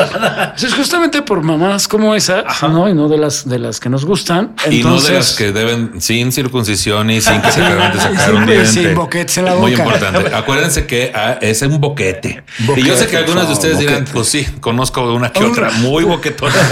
Conozco uno que otro con boquete. Con boquete, Pero hablamos tú. en la boca. En la Ah, boca. En la ah, boca. El boquete Ah, debe de no, ser en la boca. Ah, no, yo tengo premios internacionales. aún no está diciendo. Sí, sí, sí. Pero, pero eso, ¿no? O sea, desde, el desde siempre hay que entender que también a nivel Estado la comunicación ha sido muy conveniente, ¿no? Porque siempre es un problema de unos cuantos. Entonces, al ser problema de unos cuantos, no tenemos que preocuparnos todos. Y eso mismo pasa con el COVID. O sea, el COVID es problema de los que tienen COVID, ¿no? Y, y, nos- y no nos damos cuenta que, que de pronto el mismo sistema nos lleva a pensar eso, ¿no? O es como las etiquetas de las, de las papitas o de las donitas o de los refrescos, ¿no? Es algo donde tú te tienes que hacer responsable. Mira, aquí dice que te vas a morir, pero si tú sigues fumando, si sigues bebiendo Coca-Cola, si sigues cogiendo sin condón, te vas a morir. No, no. Y, ya te avisé. No. Ya no es mi responsabilidad y como eso Estado. no es una prevención, no, Sí, están no. previniendo nada, Claro. nos están tirando a, Se la- a boca las manos. del lobo. Entonces tenemos que entender que vivimos ahí para después poder tener esta falsa superioridad moral donde lo que, donde cuando esta sobra de moral que al final de cuentas termina siendo doble, ¿no? O sea, que, que no sea lo que nos, lo que siga oprimiendo a, a las poblaciones, ¿no? O sea, porque, porque lo hacemos entre gays, porque tú coges más que yo, ¿no? Porque yo creo que tú eres una puta, porque tú tienes más sexo a comparación del mío, Ah, ¿no? claro. Sí, desde ahí viene el, el- el- el asunto de la promiscuidad, ¿no? Es que creo que eres promiscuo porque tienes más sexo que yo. O tú eres pasivo y entonces tú tienes menos, menos este condiciones de lo que sea, no sé qué, qué, qué les pasa ahí, pero de pronto, o sea, sí, no sé qué atraviese que pensar que la pasividad es una cuestión que necesita ser sobajada, que Ah, necesita porque ser. es una cuestión ¿no? al mismo tiempo misógina, porque el hecho de lo que toda, toda la vida han dicho de que, pero ¿quién eres, el hombre o la mujer en Sí, la que lo relacionamos con que Y es recibir misoginia. es, es. Porque es te la metes, Es debilidad, ¿no? es debilidad, es debilidad porque cumples un papel de la mujer y entonces es misógino porque estás diciendo que la mujer vale menos, güey. Pues yo reto a varios activos a que intenten ser pasivo a ver si se necesita hacer. Ah, porque- se necesitan menos huevos. Ay, qué gordos, una me, reata qué gordos me ca- 100% activo. ¿Sabes qué, chaval? Quítate. Bueno, hablando de justo, justo hablando de mitos, güey. Hablando de mitos y por último para la información que tenemos A para estos este me programa. encantan. Porque siempre salen unas cosas bien. Ay, ¿qué dices tú? Mitos. El primero que ya lo hablamos, el VIH y el SIDA no son lo mismo. De acuerdo. O sea, Y, y eso también a nivel comunicación es importante, ¿no? Porque solemos, eh, solemos seguir leyendo eh, in- información a veces de medios bien importantes que dicen VIH diagonal SIDA. Ajá. Hay que huir de ahí. No, Sí, no es lo mismo. No, No. no es lo mismo. Siempre hay que ponerlo. Y ahorita que decías, me, me llamó mucho la atención que dijeras que de, de la palabra sin- síndrome de inmunodeficiencia adquiri- adquirida, Adquirida. que sí son siglas, pero que justo la OMS y la ONU ahora proponen que sea una palabra, SIDA. que SIDA es una palabra, que SIDA va en minúsculas, ¿no? Además, ya no o sea, es una proposición que hacen para desestigmatizar el SIDA, ¿no? Para quitarle Igual ese que, peso. que VIH, pues, ¿no? Ya, ya cuando hablas de VIH, pues, o escribes sobre VIH o SIDA, ¿no? No es I o SIDA, ya es minúsculas, pues, ¿no? Porque ya son palabras, ya, ya, ya exactamente son palabras, ya tienen otro significado, ya tienen otro contexto. Ya se conoce lo que significan. Sí, y hay que, cuando dicen, por ejemplo, por ahí unos discursos políticos que me encantan de otros activistas, activistas de, de- de Latinoamérica, que dicen que hay que dejar de hablar de SIDA, ¿no? Y cuando hablan de eso es de hay que dejar de hablar de SIDA para estigmatizarnos, ¿no? Hay que, o sea, hay que seguirlo hablando, dice la doctora Brenda Catré, una infectóloga bastante reconocida, dice, hay que seguirlo hablando, claro, dentro de las del- de los hospitales, porque es clave para, para poder identificar en qué fase están. Pero la sociedad no tendría que hablar de SIDA para etiquetar y para seguir juzgando, ¿no? Sí, son cosas diferentes, ¿no? Diferentes y que nos atraviesan, porque también esta cosa de que a las personas con VIH veamos a las personas con SIDA con una superioridad que Ah, no también. debemos, o sea, no. Qué fuerte, No. güey. Pues es que como si nos hubieran santificado por alguna razón. Sí, porque ¿no? por ejemplo aquí no hemos o hablado sea, mucho del... mismos, pues, pero no, no es Desde así. su privilegio. Exacto, Sí, porque no hemos hablado de la indetectabilidad Que, tanto como sí, sí, todo, es la pero, nueva- pero es el nuevo club de Toby, digo yo. claro. No, o sea, si Y tú no- ya eres indetectable, güey. Súper, Sí, güey. Güey, yo no, mi papá no me quería hacer indetectable hasta los cinco años, así cualquier cosa. Ajá, sí, sí. Bueno, ahorita vamos a hablar un poquito de la indetectibilidad. Pero justamente por eso, cuando- Esa- Indeta- Ay, de eso vamos a Esa, esa, esa sí me costó mucho ¿Has, trabajo. has- has intentado cantar indetectable encima de inalcanzable de RBD? No. Y o sea- inténtalo, se, se empata muy bien. Pero No, los a no invito a los que escuchen. No, pero lo que voy es que desde ahí también luego hablamos con superioridad moral y cuando dicen, ah, es acidosa, dices, ay, no, yo no tengo sida. Y es como, no, güey, sí, ¿qué, güey? Tengo Es, sida es y tengo no, todo, es, es el no soy pasiva. Sí, Ajá. tengo todo, güey. Tengo todo. Eso me ¿Por qué lo gusta. Tienes todo, bebé? No sé, bebé. Tengo sida, tengo VIH. No sé, bebé. No sé, bebé. Bueno, hablando de otro mito, es eh, otro mito es que el VIH es una enfermedad exclusiva de la comunidad LGBTIQ. No, no lo es. No lo es. Otro mito, los pacientes de VIH pueden detectarse por su apariencia física.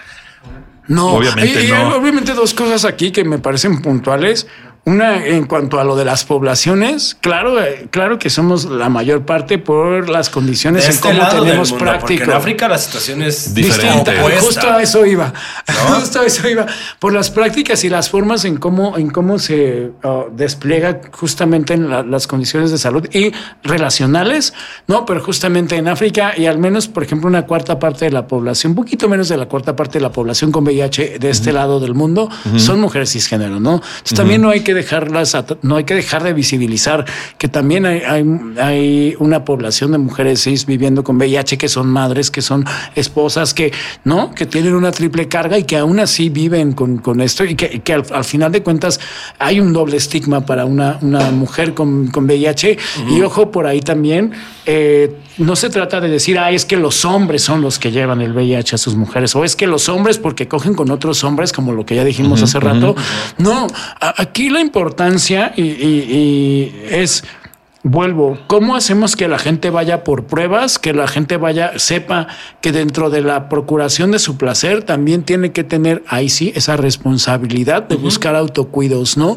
Y entonces ahí no podemos juzgar al que no sabe el estatus, no, porque justamente de más o menos de cada ocho personas, no, hay unas tres más que no lo saben, ¿no? Entonces, ah, hay un gran porcentaje de la población con VIH en México que no sabe su estatus, Sí. pero no es algo que tengamos que castigar. No, no. Así y, de, es. y de hecho, o sea, los números son, o sea, las cifras son como grandes. Estamos como en VIHlandia y nadie habla de eso, pues, ¿no? O sea, si hay muchas personas viendo con VIH que saben y muchas que no lo saben. Y es que es importante, güey, que al quitar el estigma, o sea, si, si de por sí es una situación difícil, si tú aparte le pones estigmas como yo como gay me voy a ir a hacer una prueba y si sale positiva me voy a morir. Yo como hombre cisgénero heterosexual me voy a ir a hacer una prueba. Si sale positiva van a decir que soy gay. Sí. Yo como mujer heterosexual cisgénero si me hago una prueba van a decir que soy prostituta. O que mi esposo me puso el O sea, cuerno. es el servidor, Con un ¿no? hombre. que mi esposo Con es un gay y hombre, me puso el cuerno con un hombre. Entonces, todas esas cargas, Sí. por supuesto que afectan la libertad de ir a hacerte una prueba. Y, ju- y justo de desde ahí viene, ¿no? Desde pensar que no- es, es bien chistoso como una cosa como pensar que no es propia de la población LGBTIQ explota en muchas cosas más, ¿no? Pero es Sí. Importante como entender que justamente que nos puede pasar como a todos, ¿no? Eh, que incluso hay médicos que de repente hay un accidente, hay una cuestión y Hay un contagio. un- Hay ¿no? un- Hay un- sí. sí, hay una transmisión ahí. Entonces es importante como, como entender que justamente esto de, de no es propiamente de una sola, no es algo que nos compete. No. Sí estamos más atravesados, ¿no? Sí, históricamente, pero incluso... Y en va- y en varios sentidos. Y en varios sentidos, pero incluso Sí estamos como más atravesados. Sí, pero incluso como población LGBT más, no tampoco debemos de, de querer alejarnos de ahí, no que justamente por por no querer estar insertos en eso también querramos alejarnos y lavarnos las manos completamente y pensar. Yo creo que el peor error es pensar que eso nunca nos va a pasar. Sí, sí, estamos atravesados. Yo conozco unas que como cabrito, hija. Bueno, ya. otro mito: el VIH se transmite por cualquier contacto físico con un paciente. Pues no. No. Ya dijimos que no. Ya dijimos Tiene cómo se el transmite. torrente sanguíneo. Sí. El sexo oral evita la transmisión de VIH. Este es otro mito. Pues- ¿Lo evita? El sexo, Ah. mira, no es que lo evite. Ya dijimos que la posibilidad es muy pequeñita, es del 2%. Sí. Si lo quieren ver como que lo evita, pues ahora le va, ¿no? Pero Se no, la sé- compro. pero no que vayan a pensar que por, que es- que por la saliva, que primero hay sexo oral y luego, ahora sí, vámonos, ya la puedes Ah, meter. no, no, no, no, no, no es, pre- no, no es preventivo. No. O sea, el sexo oral no es preventivo. Pero sí, o sea, si, si vas a decir que eliges tener sexo oral por, por no tener sexo penetrativo, pues ahora le va, te la compro. ¿No? Pues hay Puedes, menos puedes. riesgo Ahora, significativamente. Acuérdense que la sífilis y la gonorrea sí se. Ah, sí, esa es otra cosa, güey. Así ¿eh? como decíamos ahorita que la gente que tenía encuentros sexuales durante la pandemia se preocupaban solo del COVID. O sea, cuando también no es solo preocuparte del VIH, o sea, es preocuparte de todas las enfermedades de transmisión sexual, que hay muchas que incluso el condón es cero, o sea, no tiene ninguna eficacia. Ajá, Su porcentaje de eficacia es justo, cero. o sea, sí puede ser tu opción, pero no debe ser como el sexo anal con las chicas católicas, ¿no? O sea, Qué fuerte. no es, tu, no es tu opción. Pues bueno, otro mito, tener VIH es una sentencia de muerte segura. Ya dijimos que no. Que no, ¿Y no. por qué? Otro mito, la transmisión de VIH de madre a hijo es inevitable. No, ya eso también ya quedó. Uf, hay una Ya. cantidad ya de Sí. maternidades Sí. con VIH. En- cuanto a esto, quiero expandirme un poquito más antes de irnos a intras, por eso. Indetectable. indete- Indetectable. Indetectable. Intocable, indente. Ok. Se cree que una mujer gestante con VIH le transmitirá de forma inevitable el virus a su bebé, pero esto no es cierto. La transmisión puede prevenirse si se trata a tiempo. Hoy en día existen tratamientos antirretrovirales que, indicados a tiempo en el embarazo y durante la lactancia materna, pueden garantizar que un bebé nazca y permanezca sano, aunque su madre sea portadora de VIH. Todos podemos ayudar a terminar con el estigma por el VIH y a que los mitos y falsas informaciones se propaguen, porque nadie está exento. Es importante estar informados y cuidarnos, además de evitar la discriminación, porque en discriminación sí actuamos de una manera distinta una vez que sabemos que una persona tiene VIH y es discriminación en el momento que utilizamos el por si acaso, ¿no? No se me vaya a pegar. Un- un- ¿Qué una vez un, un- conocido me escribió y me dijo que estaba saliendo con, con, con alguien que tenía VIH y, y que, que era lo correcto, qué es lo que tenía que hacer para ser un buen novio, ¿no? Le dije, pues aléjate de él porque le vas a hacer mucho daño con esas preguntas, hijo. Sí. No. Yo siempre les digo a mis amigos cuando dicen eso, siempre les digo, no digas pendejadas. Como esta. No, sí, ¿Qué consejo me das? No hagas pendejadas, no digas pendejadas. Todas las personas negativas siempre van a decir pendejadas. Y no me hables así. de- Ajá, Come solo frutas, verduras, te hace bien. ¿no? Redúcelas. Sí, bañate una vez a la semana. Ajá. Eso ¿no? tu cantidad de pendejadas, administralas bien. Para ¿Qué consejo me administrar- das? Abre internet, lee un libro. eh, Ajá, ¿no? O sea, todos tenemos una cantidad. Pregúntale a él cómo se siente, carajo. Termina la primaria, no sé. Ah, no, eso es este. Termina la primaria. No, eso es elitista. Es sí, clasista, bebé, es clasista, clasista. Es clasista. Pues sí, ¿no? O sea, sabemos que hay un número limitado de pendejadas que podemos decir nosotros en nuestra vida. No te las Ay. acabes en una relación. No, a ver, permíteme. A mí No, no, me bueno, tú tienes, tú tienes es que como yo a eso me licencia. dedico también. No, no, permíteme. A mí no me Bueno, limites pero, de las pero tú, pendejadas. tú hay ciertas pendejadas que dices porque cobras, ¿sabes? Sí, claro, yo cobro por Pero la cobras por pendejada. Pero no creo que vayas a cobrar por, por decirle pendejadas a una persona con VIH. Ah, no, para Ah, nada, eso- jamás. Eso es a lo que voy. Jamás mente. Pues hablemos entonces de la cuestión indetectable. ¡Eh! Para terminar este episodio, Así rapidito salió, mira, ya ves. cuéntenos. Ahora di indetectabilidad. Inde- No, tú puedes. vez. Indetecta. indetectabilidad. Ahí está. Eh, Pues Sí ahora quiero un dulce. sí se pudo, Sí, chavas. pues, Pues quiero mi dulcecito, Denle- ¿eh? denle una RD de premio. A ver, échenle. Denle una pastilla de premio. Es, mira, eh, básic- en términos muy, muy básicos, ser indetectable es que eh, las pruebas de, que te hacen de sangre, no las rápidas, no, eso es otra cosa. Las pruebas de sangre que te hacen para contar el número de virus que tienes por centímetro cúbico de sangre, que es eso, son menos, de acuerdo a la ONU, bueno, a ONU-SIDA, menos de 200 copias, ¿no? Ok. Hay gente que te habla de menos de 40, 50, pero digamos que los números oficiales de ONU-SIDA hablan de menos de 200 ¿Qué copias. serían las 200 copias? ¿Copias de qué? Del virus. Del virus Del en tu en sangre. en un centímetro cúbico de sangre. Ok, o sea, menos de 200 centímetros cúbicos de sangre con No, una- de 200 copias eh, por centímetro cúbico o por mililitro de sangre. Es que yo hago las preguntas porque la gente... Es en pro de la No. gente. Otra vez. 200, 200 copias por mililitro de sangre. Ahí está. 200 copias por mililitro de sangre. Ajá. Ok, ahí estamos. Menor de eso se puede considerar que es una carga viral indetectable. Ay, ¿Viste cómo lo dije? Eh, eh. ¿Cuál es uno de los Pros. pros, no? Pues que estás sano, ¿no? Que puedes tener una vida larga, que tu cuerpo, digamos, que entró como en esta onda, Reparación inmune que le llaman. ¿no? Que estás ya como aquí bien, ¿no? Que está todo tranquilo, estás... Que puedes vivir de una manera asequible y normal, Y digamos. no hay forma de llegar a eso si no es con un tratamiento. Si no es obviamente. con un tratamiento. Sí. Hay unas meditaciones que yo no lo cierto. No, porque ahorita van a decir, no, es que fumé sapo. A ver, entonces. mira, a- a- da- hay un número muy pequeño, muy pequeño de personas que así como es inmunes al virus, hay un número muy pequeño de personas que logran mantenerse indetectable solita. Se llaman Oh. controladores de élite. Se llaman controladores de élite, pero y yo conozco Pero dos. hay Pero, a ver, chica, Pero no volvemos es al asunto. No Ajá. es lo general. No vayan a pensar que lo son y no. no. Los Bueno. más populares son dos casos, Ujú. literal.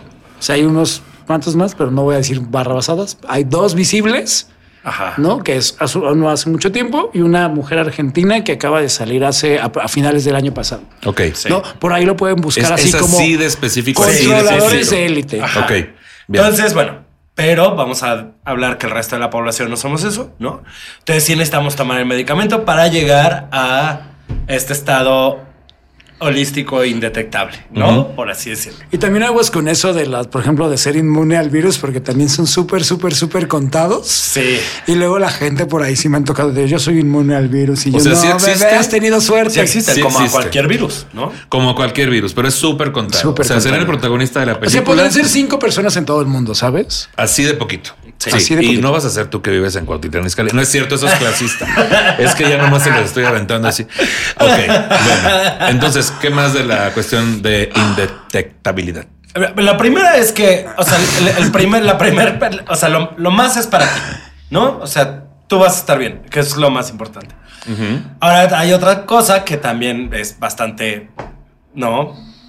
A gusto, que pues no vas a transmitir el virus, ¿no? Y eso no es, o sea, eso está bien padre también, ¿no?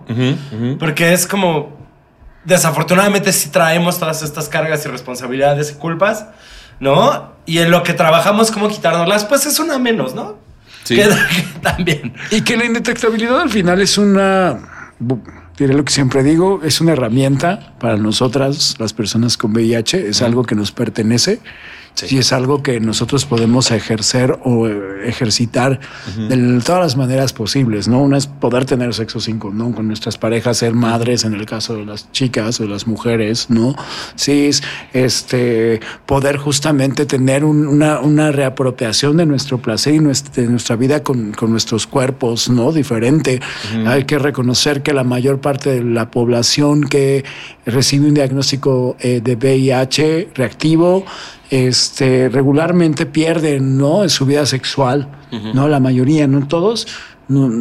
Pero eh, sí, sí hay una mayor parte que hay que tienen que viven un duelo sexual. Entonces reapropiarse de esa sexualidad de esa corporalidad de esa autonomía les cuesta trabajo. A veces llega con la indetectabilidad a veces tarda mucho más. Ahora hay que reconocer que la indetectabilidad no es una cura no simplemente nos ayuda a estar como en un terreno digamos como mucho más parejo donde Claro. estamos en cual- con- como cualquier otra persona Ok. ¿no? Pero que justamente nos hace igual de responsables en nuestras vidas, por ejemplo, en los consumos de alcohol, en los consumos de sustancias. Está comprobado que tanto el virus como los tratamientos no tienen una interacción con, con lo que bebemos o, o consumimos. es una, eso ya es una responsabilidad eh, propia e individual y que eh, está lejos, ¿no? De, de- de justamente de pensar que, que un tratamiento limita, ¿no? Las corporalidades, intervenir. las Ujú. vidas, la- la- la- los gozos, los disfrutes, ¿no? Entonces, la indetectabilidad debe de servir de- para eso y por eso apuntaba al principio de, sí, claro, también de rebote cuida a los demás, de rebote eh, corta la transmisibilidad, ¿no? Corta la cadena de transmisiones, ¿no? Te ayuda como, pero también es responsabilidad de las personas que conviven con nosotras, aún sin saber que vivimos con VIH, ¿no? Y por eso es importante que no se nos pida nuestro nuestro estatus, que no se nos pida esta entre comillas confesión, ¿no? de, nuestro- de nuestras vidas, de nuestras vivencias, que se empiecen a validar nuestras experiencias con VIH, porque justamente la, e- esta cuestión, esta bandera de, de lo indetectable, que justo es totalmente cuantitativo, ¿no? Hay que, hay que pensar que viene de un estudio que se llaman los Partner 1 y el Partner 2, y esos estudios que se empezaron a hacer justamente que vuelvo a, a esta cosa de que también se habían dado ya como maternidades no libres de VIH, bueno, sus- los nacimientos libres de VIH. Entonces em- empiezan como a ver estos estudios y se arma esta bandera de indetectables igual a intransmisible, ¿no? Que aunque son dos cosas distintas, van de la mano, pero que justamente lo que tienen que hacer es no nada más hacer que tú, negativa, te sientas eh, libre, ¿no? De VIH con Bien nosotras. chingona, ¿no? Así ¿No? dilo como es. ¿No? Pues es que esa, esa parte, creo, o sea, a mí, ¿no? A mí, a mí, no, no puedo, puedo hablar de los demás, pues, pero a mí me devolvió cierta libertad que había perdido, ¿no? Y que me devolvió seguridad en, en mi sexualidad y en vivir mis decisiones, ¿no? Y mi... Ay, que de por sí como hombre ya traemos una carga bien cabrona sobre nuestro desempeño, nuestro tamaño, nuestro... O sea, ¿no? Sí. También. Y ahora sí, des- des- para I mí sí hubo un antes y un después de, un después de, me he vuelto más libre. Chingón. La Sí. neta. Y es un respiro, ¿no? Es un respiro para muchas, ¿no? Es un respiro y es un- una bocanada de aire fresco para muchas personas llegar ahí.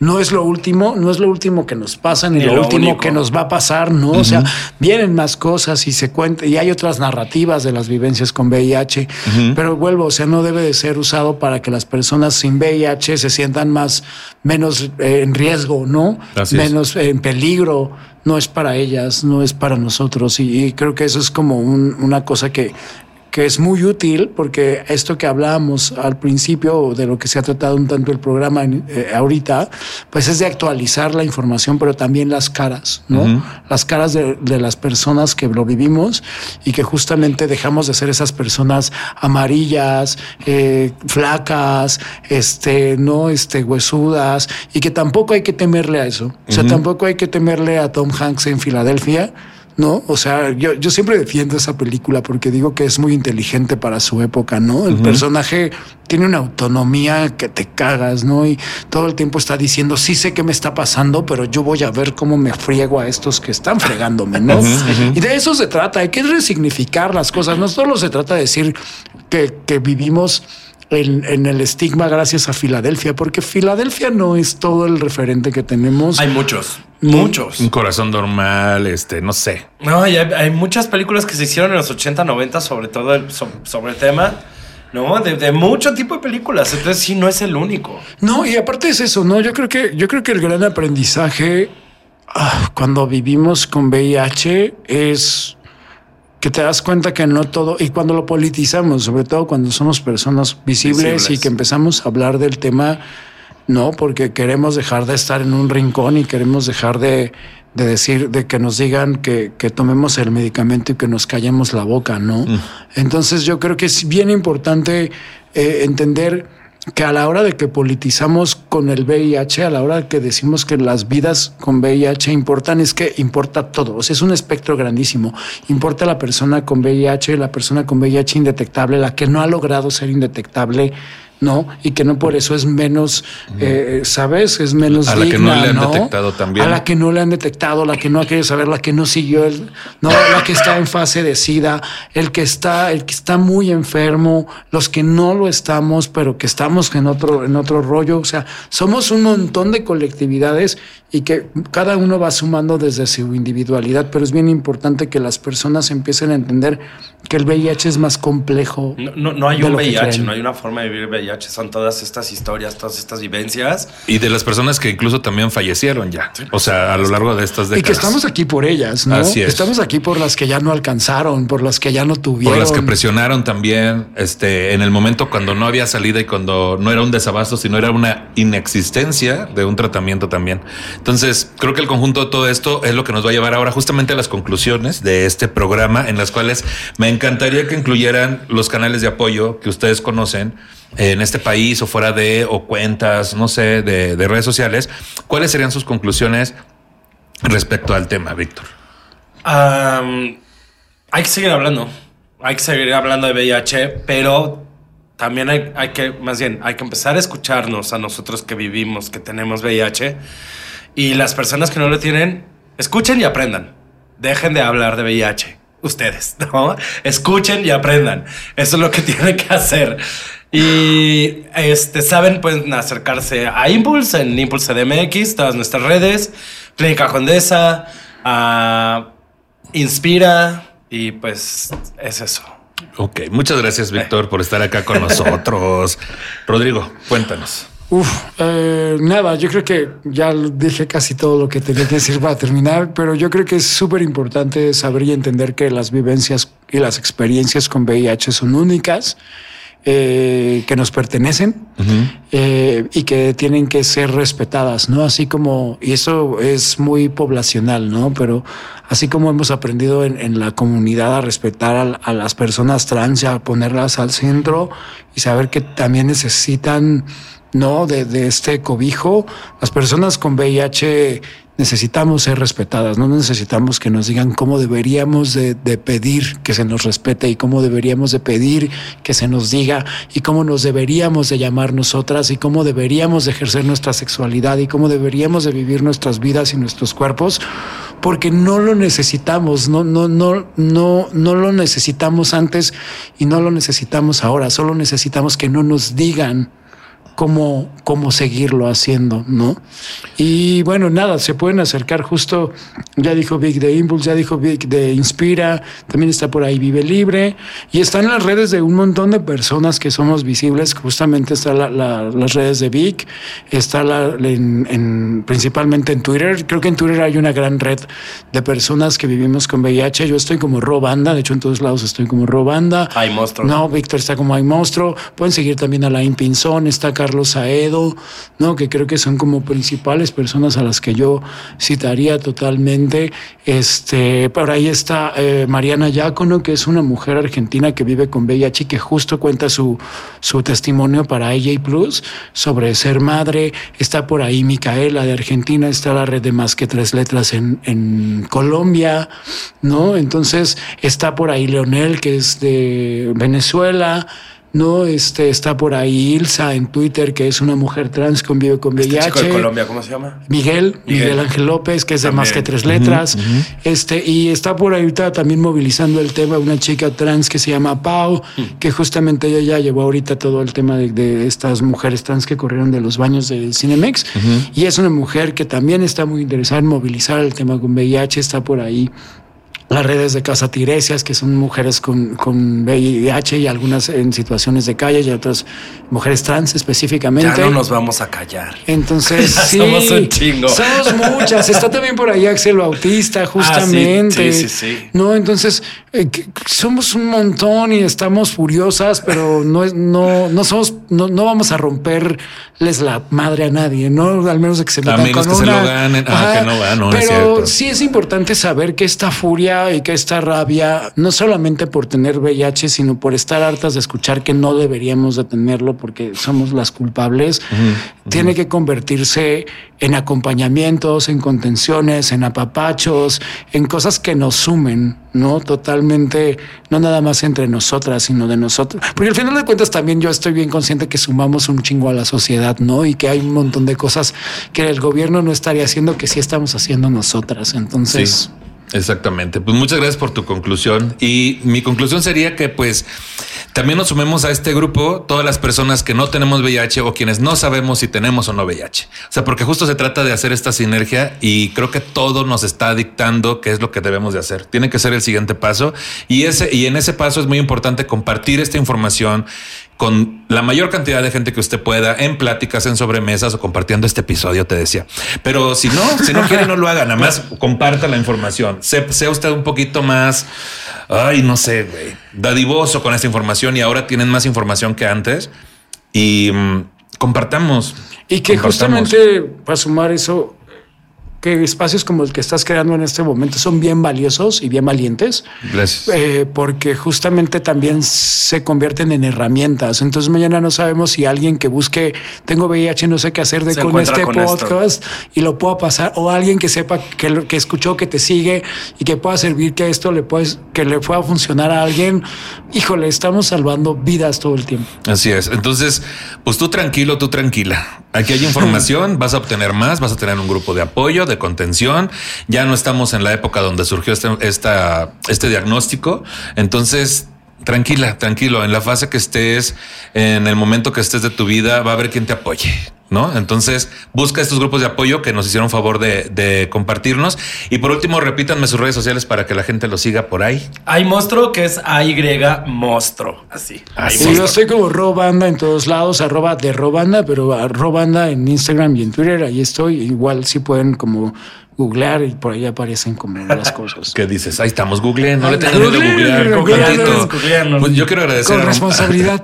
Por eso, quiero agradecer a Charlie Ortega por el guion para este episodio y a Román y Liz, los productores, la productora de productores, productores, que ¿qué? Ah, de temas de nicho. Y pues a mí me encuentran en todas las redes sociales como Nicho Peñavera. Este episodio está disponible en mi canal de YouTube, Nicho Peñavera, y en todas las plataformas de podcast. Compártanlo para que la información llegue a más personas. Y por último, si usted se siente ofendido por el tratamiento que le hemos dado al tema y tiene un montón de sugerencias sobre cómo hacer este programa de forma correcta, le sugerimos dos cosas. Una, no nos escuche. Y dos, produzca si uno se le estuvo. Di y di. Hasta luego, amiguitos. Muchas gracias, muchachos. ¿Qué? Está muy bien.